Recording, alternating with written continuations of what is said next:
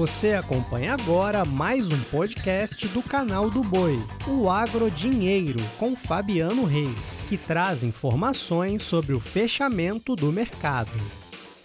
Olá, amigos do podcast Agro Dinheiro. Começa a edição desta sexta-feira, 11 de novembro. E olha, tivemos retomada de alta para a soja, tivemos dólar operando em queda o dia todo, depois daquela bobagem do presidente eleito que disse ontem trazer um susto para o mercado financeiro.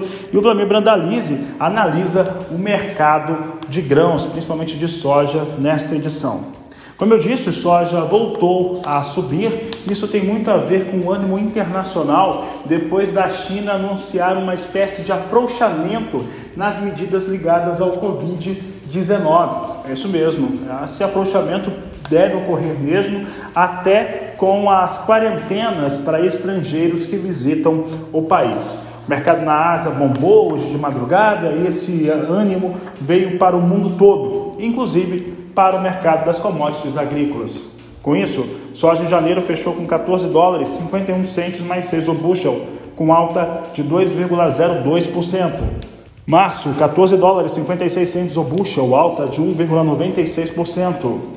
Maio, 14 dólares 61 centes mais 2 o bushel, alta de 1,88%. E julho, 14 dólares 62 centes o bushel, com alta de 1,83%. É por isso que eu converso agora com o Vladimir Brandalize. Brandalize, semana agitada, aconteceu de tudo, né? Tivemos, tivemos aí Conab trazendo números, Departamento de Agricultura americano divulgou o relatório de oferta e demanda dentro daquilo que todo mundo esperava.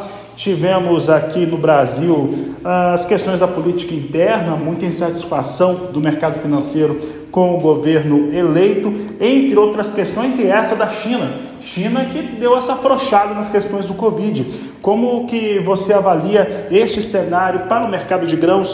Boa tarde, seja bem-vindo.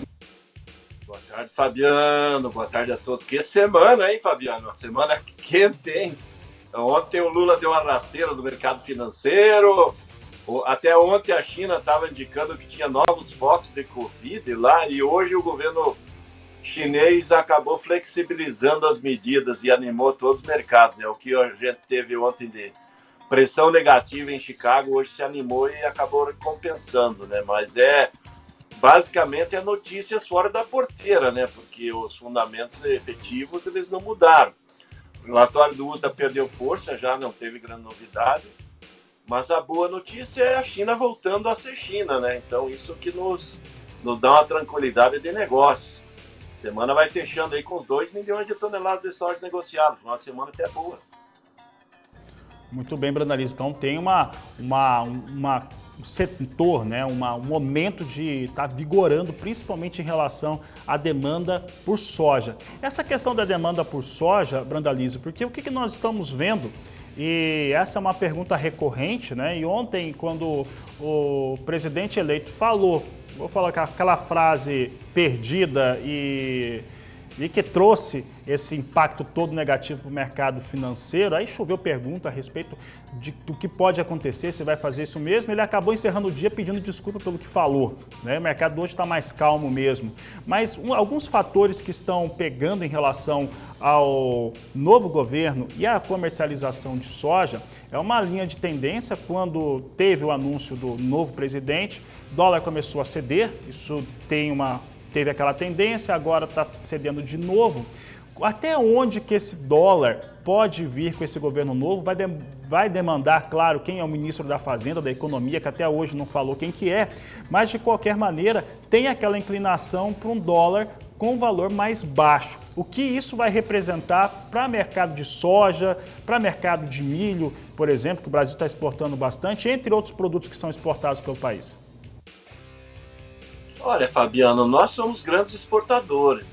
Na questão de negócios e exportação, eu acho que não, com governo, sem governo, não vai mudar muita coisa. A questão é o dinheiro que entra no que ele pode girar, né? Porque esse governo novo aí, ele, ele vai trazer instabilidade para o mercado. Não adianta dizer que não, que vai. Ele já dá para ver que o, o nosso novo presidente aí, ele não sabe o que fala.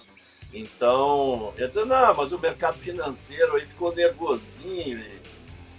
os movimentos da bolsa foi 150 bi, então não é nervosinho, é, é muito mais que o dinheiro que, que eles estão tentando aprovar lá para essa continuidade aí do, do, do Bolsa Família.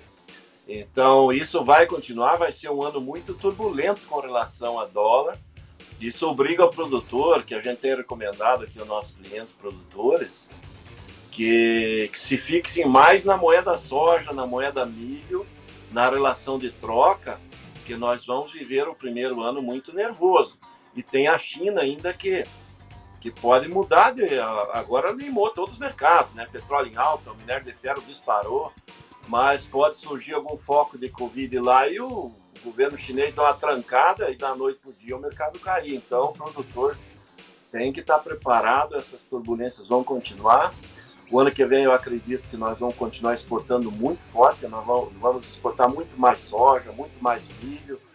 É, o segmento da carne vai continuar exportando muito, porque aquela história de cerveja e picanha só vai ficar no, no discurso, né?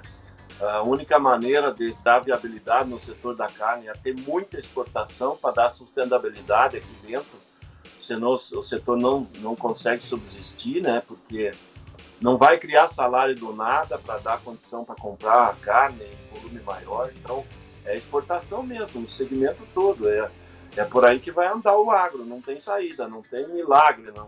Obrigado, Brandalize. Um grande abraço a você, um grande abraço a todos que acompanharam essa edição. Voltamos na segunda-feira. Para você, um ótimo final de semana, um grande abraço e até lá.